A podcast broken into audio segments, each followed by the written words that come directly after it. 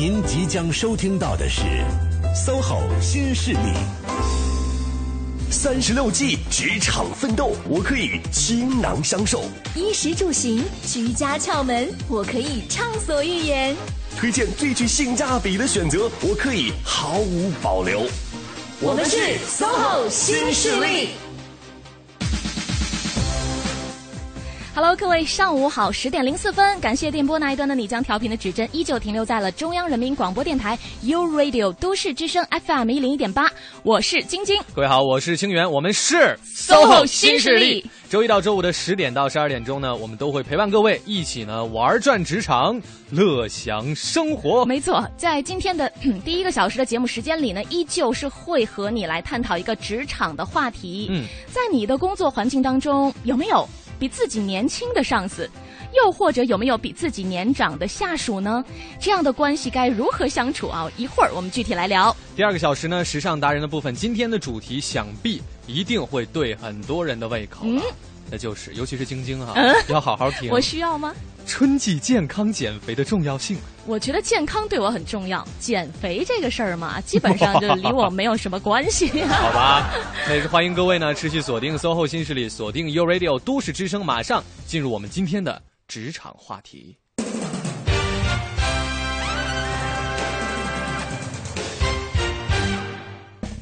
清月，你看哈，在职场上，除了经由自主发这个。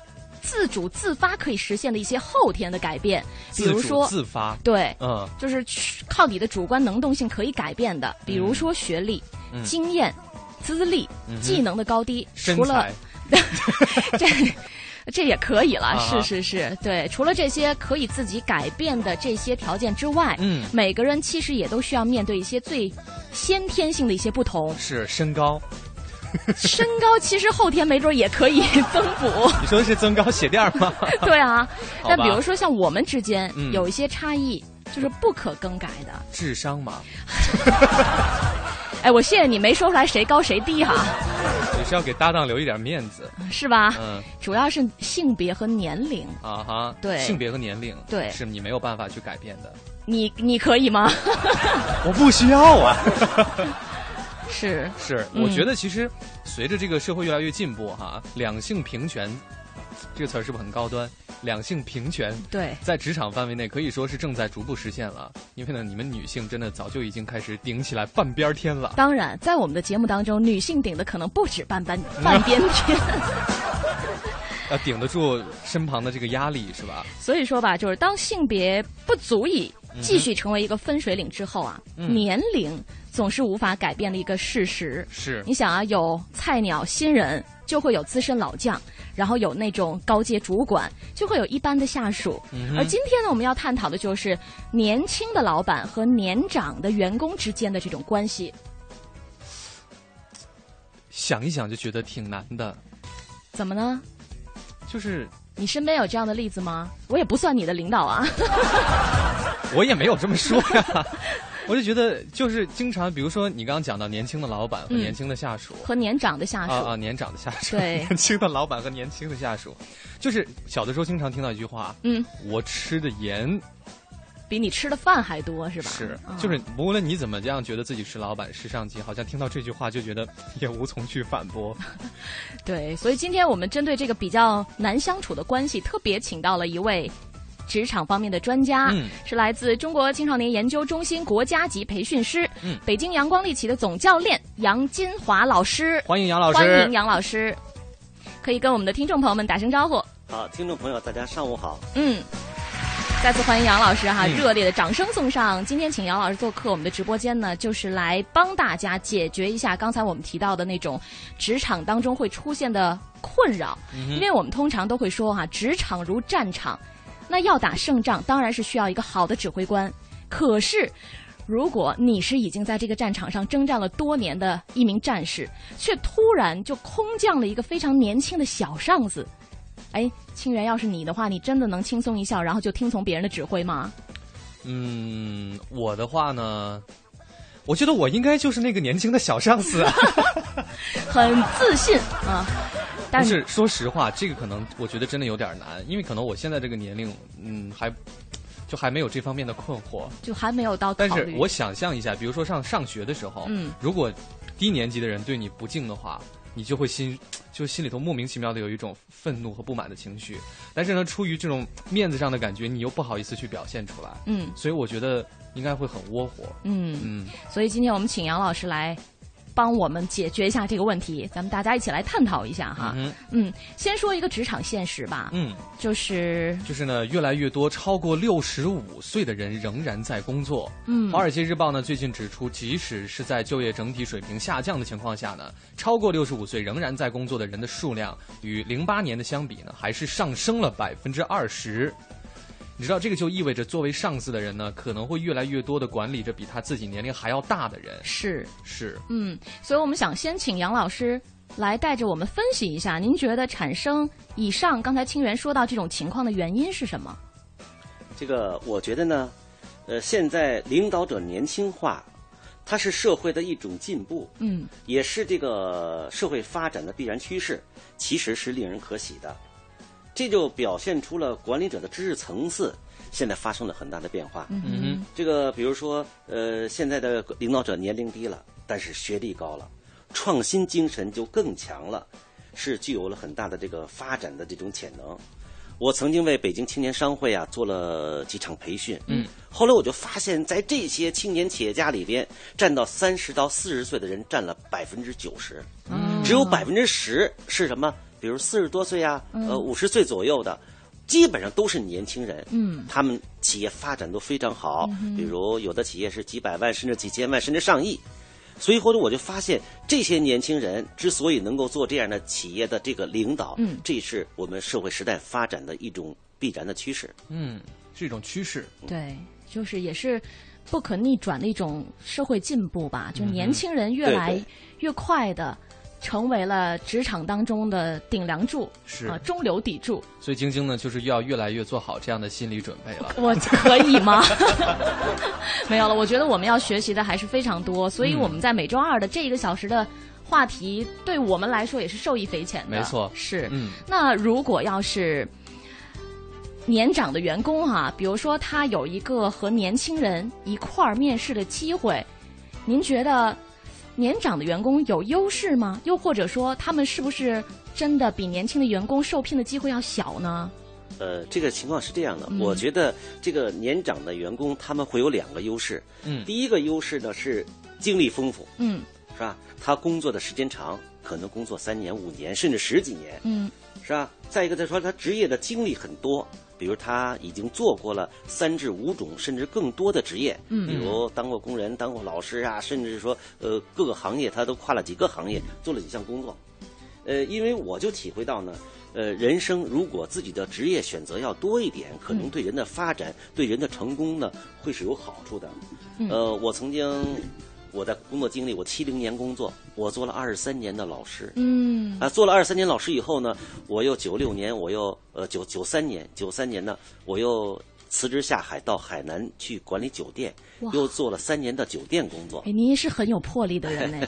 哎，反正就是那会儿还比较年轻，不到四十岁。嗯然后等这个从海南跟人合同期满回到北京以后呢，呃，然后又调到团中央中国青少年研究中心工作，嗯又做了十八年的教育研究。嗯所以我觉得，就是说，你有了这样的丰富的这种经历，对你的这个呃工作，可能会有很多好好的这个想法。嗯是说到经验哈，我们看到微信平台上一位叫做张兰贵的朋友就说了，经验大于学问。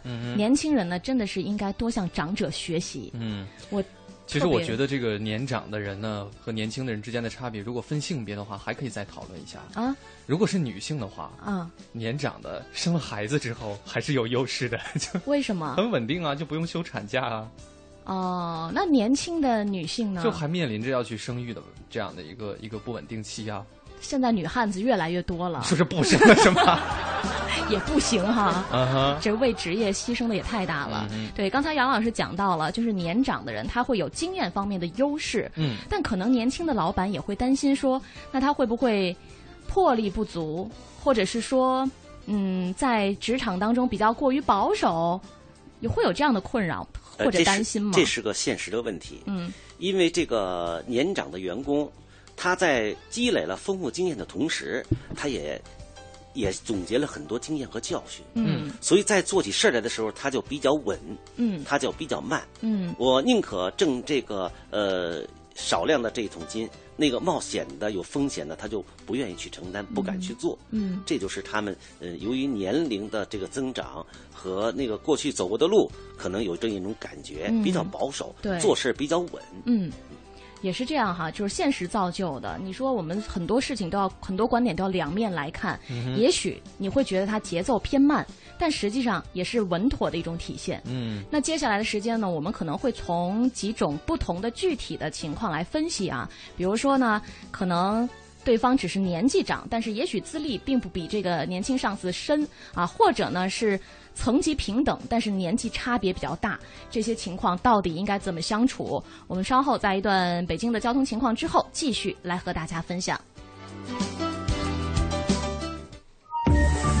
一零一八交通服务站。欢迎各位锁定中央人民广播电台 u Radio 都市之声 FM 一零一点八，我们来关注这一时段的交通服务站。路面上的情况，东三环燕莎桥的北向南方向受到事故的影响呢，行驶缓慢，过往车辆呢还请小心通过。东二环还是南段的交通压力比较大，建国门桥往南的队尾呢排过了光明桥，建外大街的进京方向、建国路的进出京双向都是车行缓慢的，平行的通惠河北路是大家比较好的绕行选择。机场方面的消息，根据预报显示呢，目前长沙机场、南昌机场、合肥机场以及桂林机场都有大雾天气。这样的天气对于航班的起降可能会造成影响，所以今天有飞往长沙、南昌、合肥或者桂林的旅客朋友，请提前与航空公司取得联系，了解航班动态。好的，以上就是这一时段的交通服务站。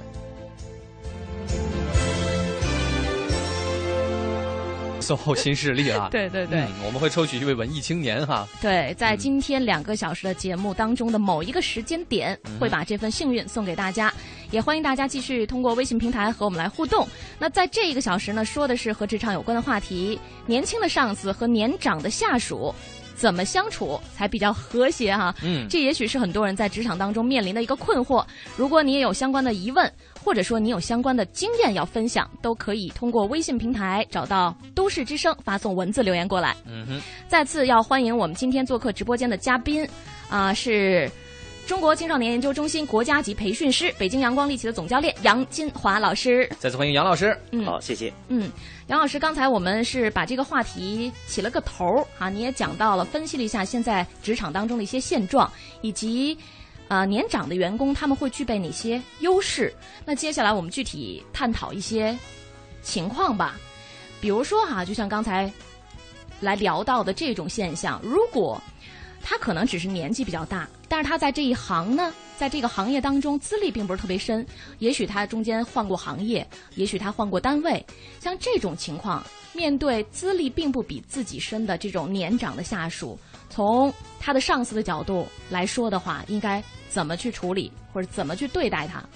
呃，面对这样年长的下属，我觉得这种年轻的上司呢，首先要学会尊重，嗯因为尊重呢是一种平等，嗯只有尊重对方，对方才能跟你沟通，才能跟你交流，才能有进一步的合作。所以我觉得尊重呢是个前提。你尊重对方，就是你从内心里头你欣赏对方，这样呢，对方和你在工作相处起来，他就会非常的融洽，嗯能够非常顺利的参与你的这个团队中来。嗯其实我有一个问题哈，嗯就是说，呃，可能也是人之常情，就是年长的人在面对年轻的人的时候，他总是想，潜意识当中可能会想得多得到所谓的更多的尊重，嗯这是很正常的。可是如果在职场当中呢，上司是否也要给他的年长下属更多的尊重呢？对，呃，尊重是首要的，但是当你的年长的下属如果工作出了问题，嗯。该批评还要批评，嗯。是吧？我批评的是事儿，不是对人，这样呢，是年长的下属他就能够接受，因为这些人，比如他们人的发展是不平衡的，呃，他也可能会工作中出现这样的失误或那样的那样的问题。嗯。一旦他出现问题以后，作为年轻的下属，那么对问题你要还要跟他指出来，你在尊重的基础上。跟他来沟通这些问题，我想他们会能接受的。嗯，另外是不是这样哈？因为我们在准备这期节目的时候，也是寻找了一些相关的资料，然后我就看到有一个比较年轻的老板，他是新加坡某企业的一个老板，他只有三十五岁。然后他呢就总结了一些自己在工作当中的体会。他认为哈，如果要是年轻老板和年长员工之间的这种单向沟通，就像您刚才说到的，尊重是前提，并且呢是以说服为方式，而不是说强硬的通传命令。就这样的话，可能在实际呃工作操作当中也会取得更好的效果。是不是就是说要给对方留面子？对对，这个很重要。这个不光是留面的，其实它是与与人的沟通技巧。嗯，你命令是一种执行可以做，但是你通过你的，比如你的眼神呀、你的肢体语言呀，或者你的一个小的一个一个动作啊、一个小的一个一个举措呀，都能跟对方去沟通。嗯，所以这个如果你用了非常好的沟通技巧，对方就可以接受。你严厉的去批评他，他可能就做不到。嗯，比如这个老员工迟到了，嗯，你上来就批评他，你怎么又来晚了？扣奖金。明天可能他还迟到，我不在乎这奖金，就跟你较上劲儿了。哎如果反过来，哦，呃，你可能有什么困难，没关系，呃，如果来晚了你就晚一点。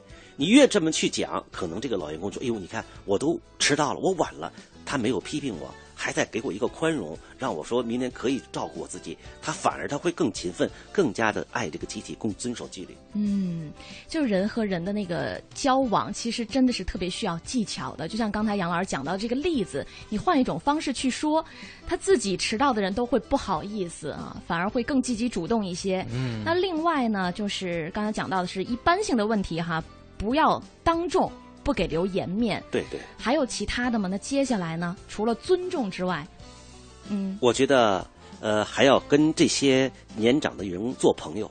嗯做朋友。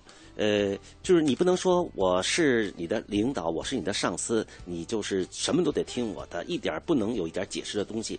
如果你跟他相处，先做朋友，再做领导，这也是一种领导的技巧。嗯呃，比如说，呃，你你要你要做执行，比如说吧，你要裁裁掉几个员工，嗯裁掉几个人。嗯，如果你要事先跟这个老的员工底下做一下沟通，比如跟他去讲，我现在遇到一什么困难，我想怎么怎么，把你的想法都说了，你得到老员工的支持了。当你最后宣布裁掉几个员工，重新整合以后，老员工会带头支持你。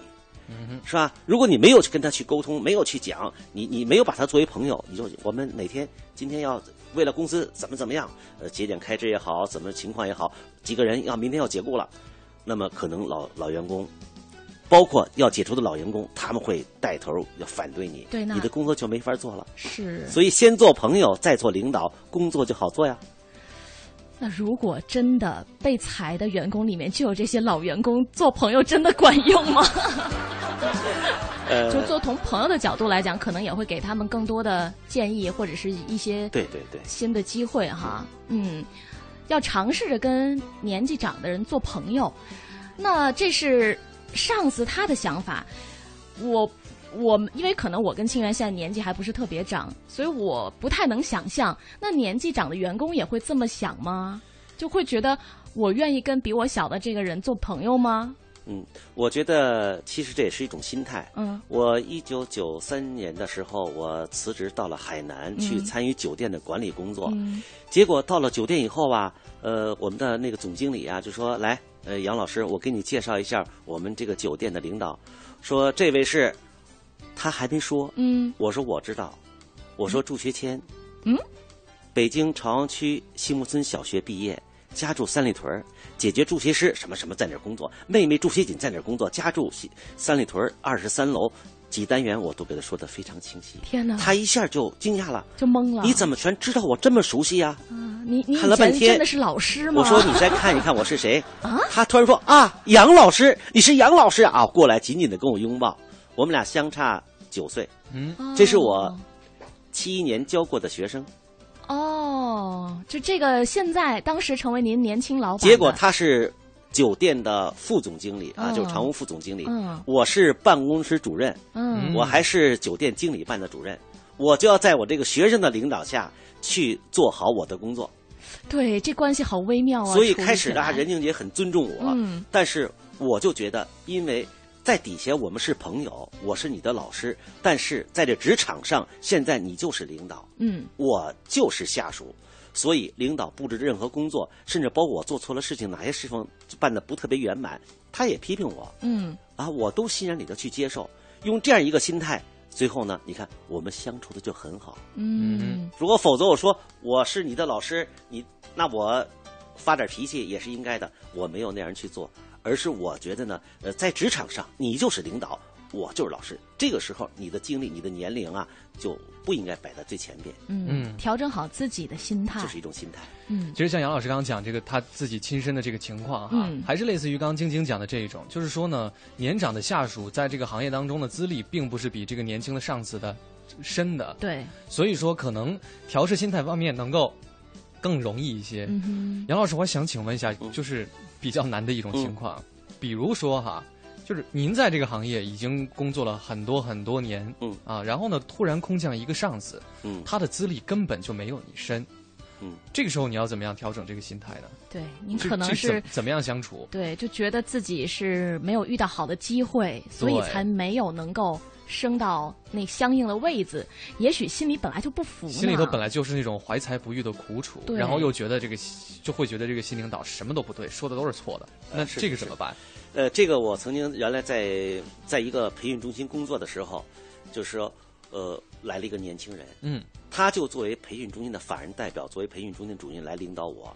可实际上呢，他就是学历是很高，但是书生气十足，嗯他是没有一点的这个社会经验。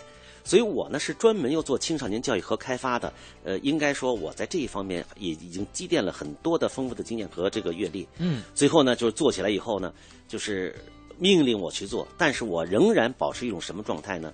对你既然是领导，嗯，那么既然你没有我的经历多，你也没有我丰富的经验，是吧？我就努力的跟他去沟通，就去说服他。嗯到最后呢，比如我们做了几个项目，他就基本上以我提的建议为主，就给了我很大的空间。即我虽然不是领导，但是这个项目由我具体去负责，按我这个所想的开发设计啊，去开发这种青少年的这个教育基地，最后就取得了很好的成效，嗯嗯，也就是说，用事实来证明自己证明我的实力，证明我的能力，证明我的这种创新的这种才才智。嗯，通过这一点，我也总结了一下啊，也就是说，你不论现在在什么样的职务，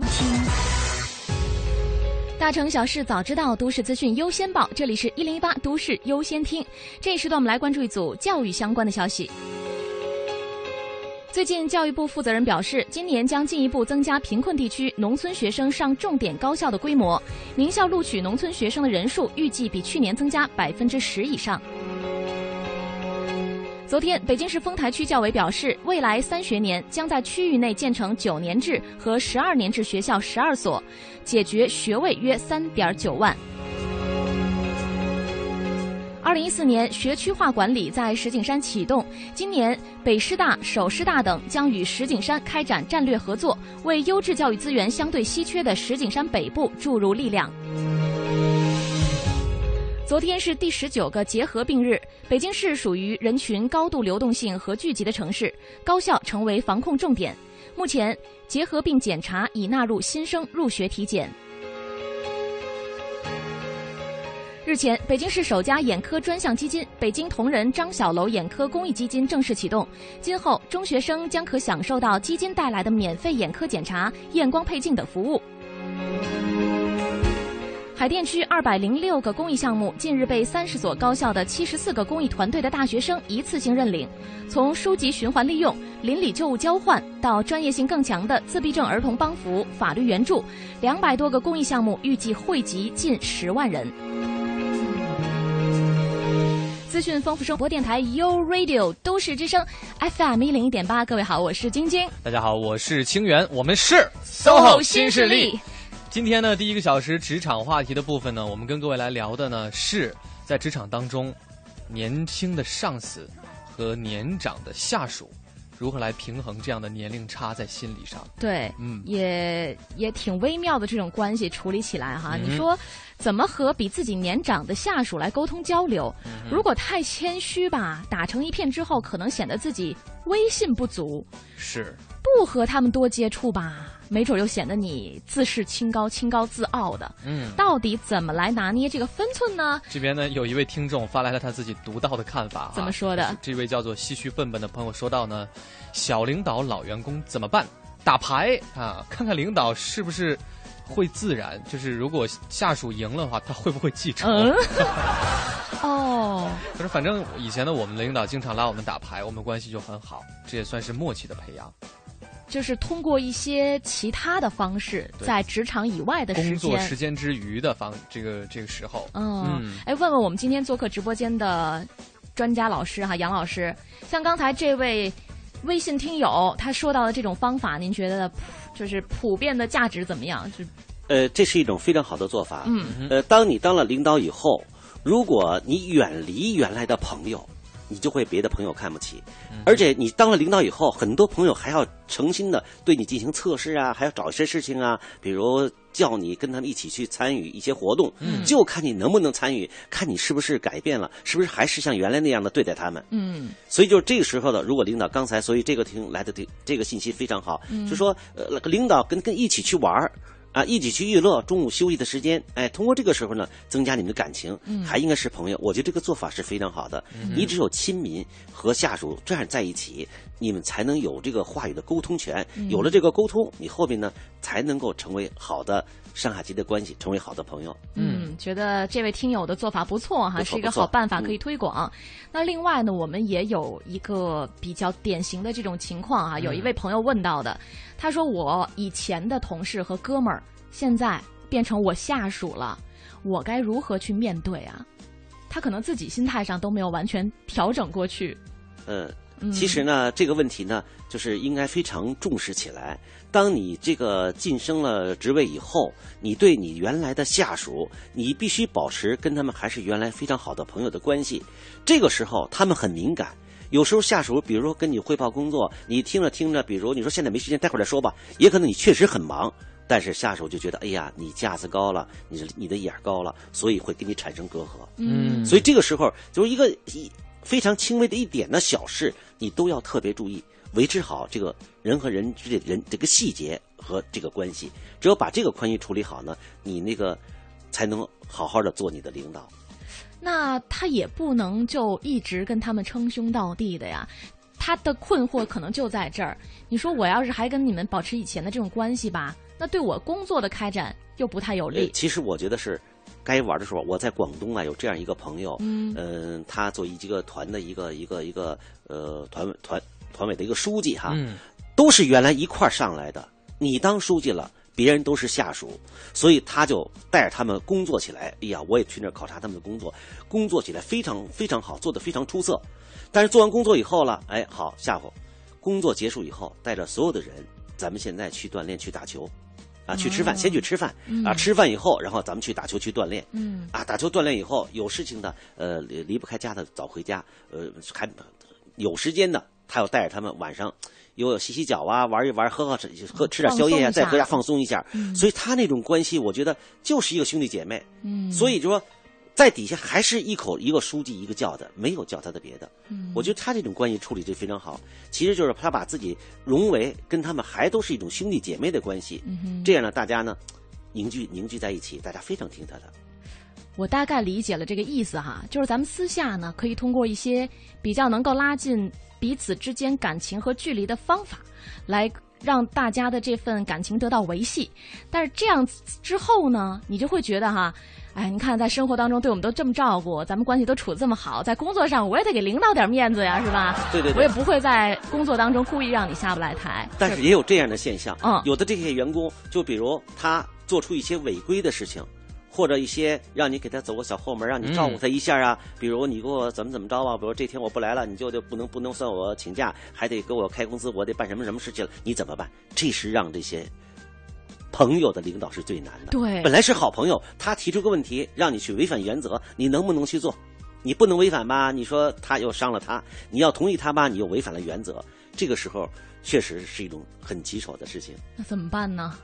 这么棘手的情况应该怎么办呢？所以现在我们原来碰到一个案例，就是这个朋友，就是那没有办法，只能按照原则办事儿。嗯我不能开先例啊，就没有同意他请假。嗯没有同意他请假以后，一个月这个下属这个老朋友都没有去理他，而是慢慢的通过他平时对他的工作，慢慢的沟通，他最后才理解了。哦，感觉你对所有人都是不是对我一个人这样，你对咱们所有的下属都是用咱们企业的这些管理制度去管理大家，他也就服气了。嗯，是。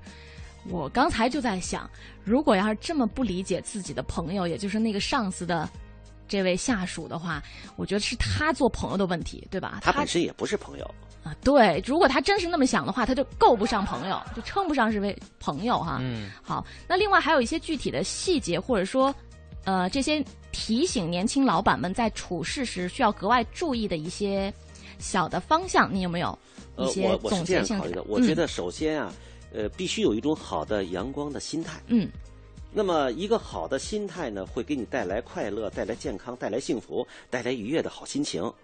呃，即使有了好的心态，即使你遇到挫折和困难，无论是下属或者是老板，你们都能够去解决它。嗯所以就是说，呃，具体的就应该要做心态的主人。嗯其实每个人是可以控制自己的，嗯哼你要自己做自己的主人。嗯，这个人的成功与否呢，就取决于关键是心态。嗯你的心态好了，你的成功率就高，你就会成功，是吧？第二个就是说要有一颗平常心，人的一生啊，不可能都是一帆风顺的，嗯是吧？有失败，有失落，是吧？也有成功。就如果把这个生活中是吧这种起起落落你都看得很重，你永远都不会有欢笑。嗯所以就说，呃，面对着你遇到的挫折和困难，你应该都有一种正确的态度去理解它，去处理它，否则你就会产生很大的心理压力。所以要有一颗平常心，是吧？这个不要老想的特别高，你要用有了平常心，你就会特别的有好的心态。嗯再一个就要学会宽容，宽容是一种美德。你退一步海阔天空，让几分的心平气和。宽容呢，它是良药。人和人呢都需要宽容，嗯这里包括了呃，作为年轻的领导，你要宽容下属；对对于这个下属年长的，你也要宽容领导。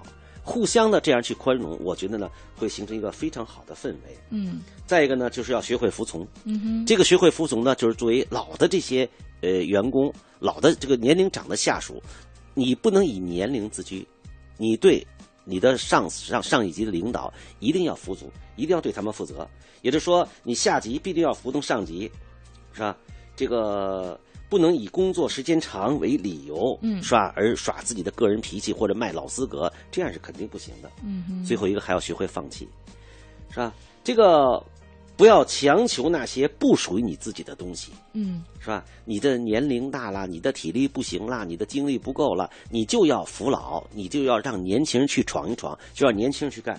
如果你还是按照你原来年轻人那种状态，你去争，你去抢，你去跟他们拼搏，最后你肯定越拼会越苦的。嗯所以呢，放弃才会有收获。啊。我觉得最后这一点让我有了一个新的认识，就其实前面啊，大家都能够想象说啊，调整心态啊，双方都要调整心态，但是很多东西真的是你放弃了，你舍了才能得哈。对好，这一时段我们暂时聊到这儿。没错，您现在收听到的节目是 SOHO 新新势力各位好，我是晶晶。大家好，我是清源。北京时间的十点四十八分，欢迎各位继续回到我们节目当中来。今天的第一个小时职场部分的话题呢，跟各位聊的是，作为呢在职场上征战了多年的老人儿，嗯，面对突然空降的年轻上司，你要怎么样的调试心态？嗯当然还有反过来的一些情况了。对对对，嗯就是我们今天讲的是两方面，一方面就是年轻的上司应该怎么做，嗯另外就是年长的下属应该怎么做。是那今天请到直播间的职场专家呢，是我们一位新的朋友哈，嗯来自中国青少年研究中心国家级培训师、北京阳光力奇总教练杨金华老师。再次欢迎杨老师。是，呃，刚才我们请杨老师也是总结了一下哈，讲了很多点，呃，总的来说呢，就是要双方都调整好自己的心态。嗯但是我觉得，是不是作为年轻的上司呢，有的时候也要学会去树立自己的威信，是不是那种强压或者说通过命令式的途径来对下属做出一些工作上的指挥，反而不如我恩威并施，对吧？我说服他，或者说给下属更大的自由发挥的空间，这样会不会好一点？其实呢，这就说我们这个呃年轻的领导嗯要学会现代的领导艺术。嗯同样让他做一件事情，我命令他可以去做，啊，我我通过呢，呃，我们的沟通，通过其他的方式，也可以让他去做，也去接受。就是说，在那个工作的艺术上，一定要有些艺术性。嗯好多事情不见得都得直来直去。嗯，有些事情是必须要直来直去的，嗯是必须要。要讲的，但是有些事情呢，可以退一步，可以缓一缓，可以通过艺术的手段，通过沟通的技巧来这样解决。嗯这就是我觉得现代很多年轻人有时候他们比较比较急躁，什么事儿马上必须这样做，不做你走人嘛，你开了吧。这个你开了一个后边怎么办？嗯你再开第二、开第三个怎么办？所以我觉得领导的艺术呢，是我们现在年轻的这些领导应该急需学习和提高的。嗯哼，要学会领导的艺术哈、这是有技巧的。嗯那另外，也想通过这个年长的下属的这个角度来想一想。刚才我们讲到了，他要提高自身的专业技能。除此之外呢，我要是一个特别特别谦虚谨慎的人，是不是会在职场当中缺少表现自己的机会啊？那我是不是应该不要太羞于表现自己，也要主动出击？这样做好吗？呃，这样我觉得说年龄比较长的员工，呃，你应该呢就焕发你的青春，是吧？那，比如你现在需要提高的、需要学的，你要加紧的学习。诶，你等于说你认正视自己的年龄，你还要认识到自己的不足。嗯哼，你通过你的学习，你要弥补你的不足，你尽快的拉小、缩小和年轻人的差距，这样你就能够尽快的融入到这个团队当中了。嗯，这样是比较好的一种做法哈。其实我自己还有一些体会哈，可能是存在一些小的细节的，就是比如说我们是不是在职场当中呢？虽然年纪大了，但是也要注意自己的形象啊，注意要打扮自己啊，让自己一种比较。比较崭新的、比较看起来和年轻人保持步调一致的这种精神状态，来出现在职场当中。清源，我说这段的时候，你为什么一直在笑而不语？因为我觉得你对自己的认知非常的到位啊。